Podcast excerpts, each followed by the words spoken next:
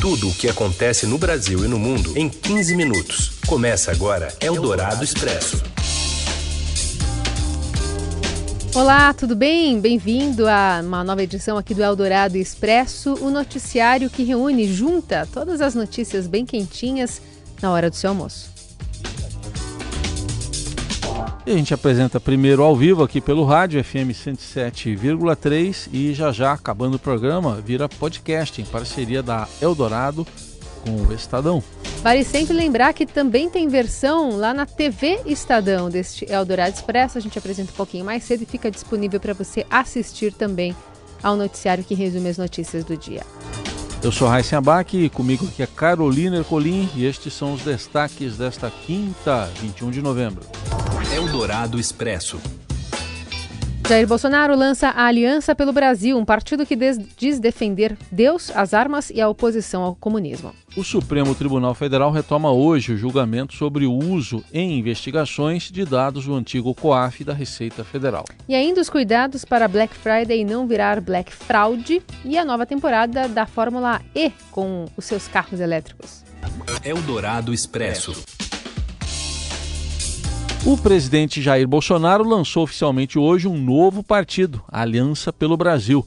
A convenção de fundação ocorreu em meio a incertezas sobre a viabilidade da legenda e sob forte discurso de respeito a Deus, a religiões, defesa de armas e também de oposição a movimentos de esquerda. Hoje é o primeiro passo no processo de criação da legenda com a apresentação do estatuto. Depois ocorre a etapa da coleta das assinaturas são necessárias cerca de 490 mil. O presidente já disse hoje que, se o Tribunal Superior Eleitoral autorizar a coleta eletrônica, o partido estará pronto em, até março. Se não, ficará fora das eleições municipais do ano que vem. Estamos aguardando a decisão do TSE se pode coleta assinatura eletrônica. O voto pode, assinatura não pode, não sei, tá certo? E de acordo com a decisão, a gente vai saber se forma para março ou para o final do ano que vem. Se for possível eletrônica, forma um partido para março. Se não for possível, eu não vou entrar em escutas municipais no ano que vem. Estou fora. Então, se porventura a coleta de assinatura for física, é impossível você fazer em poucos meses, é só isso. E o presidente Bolsonaro ainda afirmou que o governo não vai participar da criação do partido e que nenhum ministro vai integrar a nova legenda. Não, não vai, não, não vamos ter a participação do governo na criação de partido. Essa é a mais importante. Não é, nenhum ministro deveria mandar se filiar ao partido. Né? É não ter a participação do governo para evitar a interpretação equivocada, de estou usando a máquina pública como um partido, zero. zero. Você tem que ficar muito tempo aí na liderança Esse é um partido, partido muito bem, está sendo muito bem organizado, diferente, né? E a gente vai cumprir realmente o que está no estatuto, respeitar a legislação. Em um auditório lotado de um hotel de luxo de Brasília, a advogada Karina Cufa fez a leitura dos princípios da Aliança pelo Brasil. Ela afirmou que o partido é conservador, comprometido com a liberdade e a ordem, é soberanista e de oposição às falsas promessas do globalismo. O programa tem os seguintes princípios: respeito a Deus e a religião, respeito à memória e à cultura do povo brasileiro, defesa da vida, garantia da ordem e da segurança. Eldorado Expresso. O Supremo Tribunal Federal retoma nesta tarde o julgamento sobre o uso de dados sigilosos para investigações. Os, os detalhes vêm direto de Brasília com Rafael Moraes Moura. Olá, boa tarde, Heisen, boa tarde, Carolina. O plenário do Supremo Tribunal Federal retoma na tarde desta quinta-feira o julgamento sobre a necessidade de uma autorização prévia da Justiça para o compartilhamento de dados do COAF, rebatizado de Unidade de Inteligência Financeira, e da Receita Federal.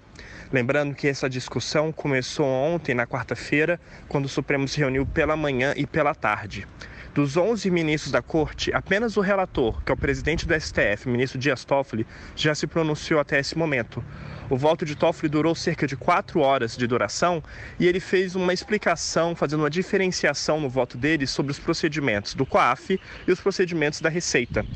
Na visão do presidente do Supremo, o COAF pode sim compartilhar sem autorização judicial dados sigilosos com o Ministério Público, mas não poderia elaborar relatórios de inteligência financeira a pedido do Ministério Público.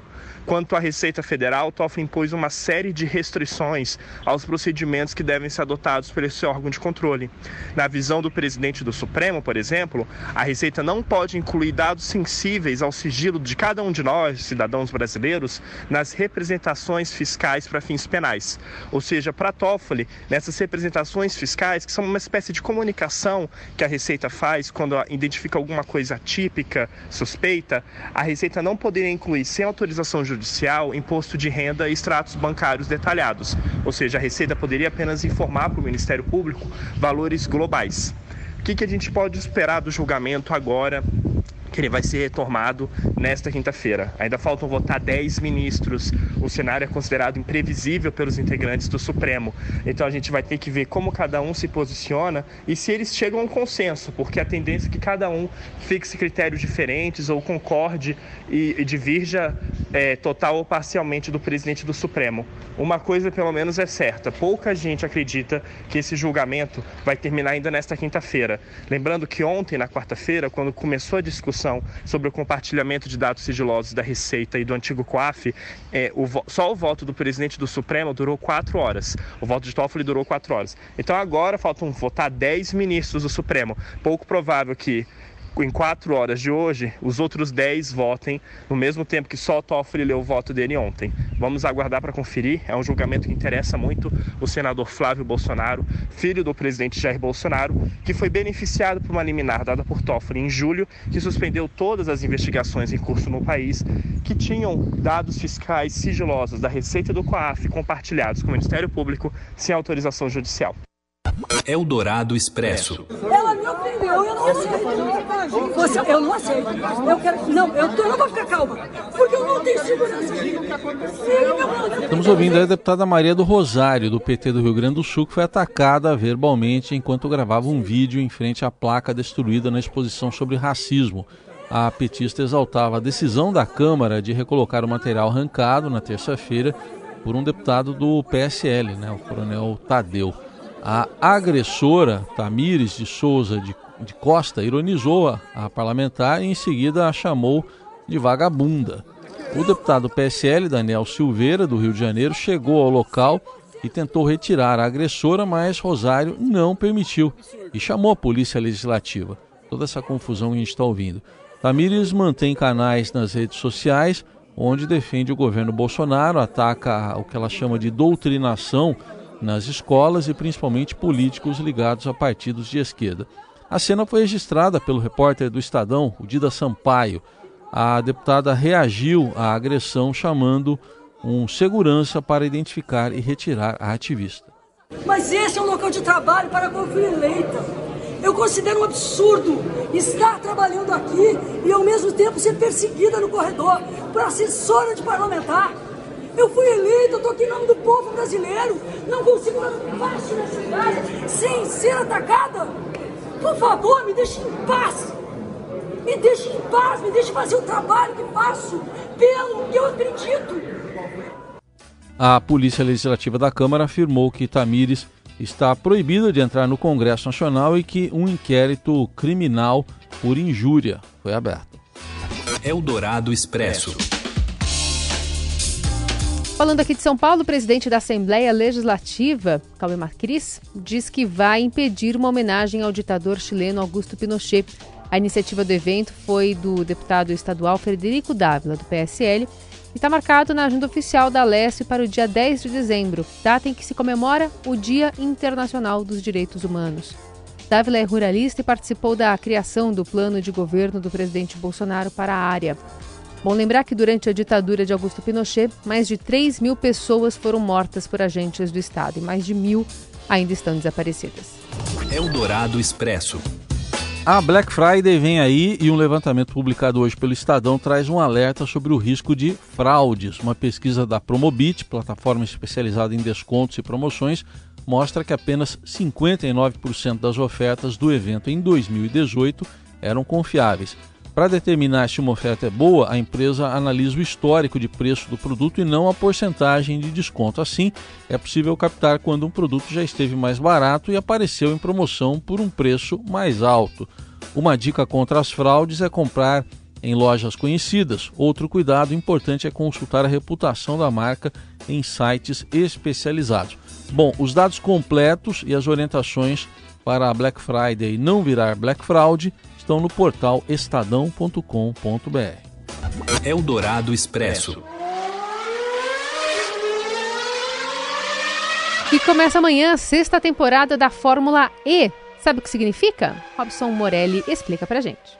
Olá, amigos! Hoje eu quero falar da Fórmula E, essa competição legal de automobilismo, carros elétricos, que está crescendo muito no Brasil e no mundo. Este ano, amanhã começa a sexta temporada, é, mais uma temporada dessa competição, é, com duas novidades. Primeiro, duas montadoras importantes no grid, Mercedes e Porsche. A Mercedes, que é do Lewis Hamilton, que vai muito bem na Fórmula 1, que ganha é, com seu piloto, com seu piloto, seu principal piloto, e que ganha também o Mundial de Construtores. Ela agora também está correndo na Fórmula E. E a audiência que tem crescido muito. Por exemplo, a audiência no Brasil subiu 84 4% nesta última temporada comparado às duas anteriores. Isso é legal, é o público procurando. No mundo, a competição já cresceu 24%. Estamos falando aí de 400 milhões de telespectadores que param para ver as provas da Fórmula E. O Brasil ainda não tem é, corrida no calendário, ainda precisa de investidores é, cidade de São Paulo, Rio de Janeiro, já se manifestaram favoráveis a receber, mas ainda não encontraram um grande investidor para isso. E o piloto, o principal piloto do Brasil na categoria é o Felipe Massa. Na verdade, não é só do Brasil, não. É o principal piloto da temporada, é o principal piloto da competição. Felipe Massa corre, a segunda temporada que ele vai correr é, e tentando aí se, se colocar entre os primeiros. A Fórmula E é bastante equilibrada, tem muitas ultrapassagens e está crescendo, crescendo é, pela audiência e por audiência e crescendo aqui no Brasil também. É isso, gente. Falei, um abraço a todos, valeu! Eldorado Expresso. A busca por novidades tem feito os chefes ousarem no sabor das sobremesas. São interpretações incorporando legumes a receitas doces. Carol mesmo não com legumes, mas tomou outro dia sorvete de tapioca. Bom. Tapioca com? Com molhinho de redução de goiabada. Goiabada, mas tinha um doce lá no meio, né? Tinha. Bom, a Patrícia Ferraz... É, o cheesecake, por exemplo... É, né? é, tá, tá, tá, tá na onda, né? Não. A Patrícia Ferraz, que é editora do Caderno Paladar, conta aqui pra gente como é que é isso. Oi, gente, boa tarde, Carol, Raíssa, tudo bem com vocês? Seguinte, hoje está quente, eu queria oferecer um sorvete para vocês, topam? Tenho aqui de couve-flor, de salsão, de pimentão, de radíquio, ah, tem de cebola também, querem? Verdade, não é brincadeira não. Essa é uma nova tendência. Tem muita gente fazendo sorvete com hortaliça em São Paulo e é uma coisa super interessante e é, é na sobremesa, viu? Não é sorvete salgado que nem a gente viu já, né? Porque já, já vimos de aspargo, de coisa salgada. Agora é sorvete na sobremesa. E é interessante porque é um jeito novo de valorizar os vegetais, né? A gente já viu o vegetal como complemento, ele foi ganhando protagonismo, foi ficando mais importante no prato. Uh, e agora teve gente até que inverteu a ordem, né? O René Redzepi lá no Noma, lá na Dinamarca, inverteu a ordem das coisas, colocou como, prato, como coisa principal do prato o legume e a proteína como molho. E agora eles estão virando sorvete. É, dá uma olhada no paladar, porque tem tudo explicadinho lá, onde é que você compra, onde come e tal. Tem assim, ó, por exemplo, tem sorvete de cenoura no Kinoshita, tem de salsão no Cais, que é um restaurante novo que abriu na Vila Madalena, bem simpático. Tem de mandioquinha no Mensa, que é outro restaurante da Vila Madalena. E tem de kimchi, que é aquela conserva é, coreana, uh, no Faran França Lonu. Bom, dá uma olhada lá, gente. Um beijo. Eldorado Expresso. E assim a gente encerra o Expresso Dourado de hoje em clima de sorvete de couve-flor. O Heisenbach nunca provará. Eu vou refletir sobre as orientações, as ofertas aqui da. Tem de acelga, talvez. A selga? A selga eu gosto do charutinho de acelga. Então. Que é um prato culinária árabe. Dê essa chance. Folha de uva, alguns usam a variação com a selga. É. Sorvete eu vou pensar um pouco mais. Tá bom, espera esquentar um pouco mais, talvez. É, quem sabe. Uma ótima quinta-feira para você, a gente Tchau. volta amanhã. Você ouviu Eldorado Expresso tudo o que acontece no Brasil e no mundo em 15 minutos.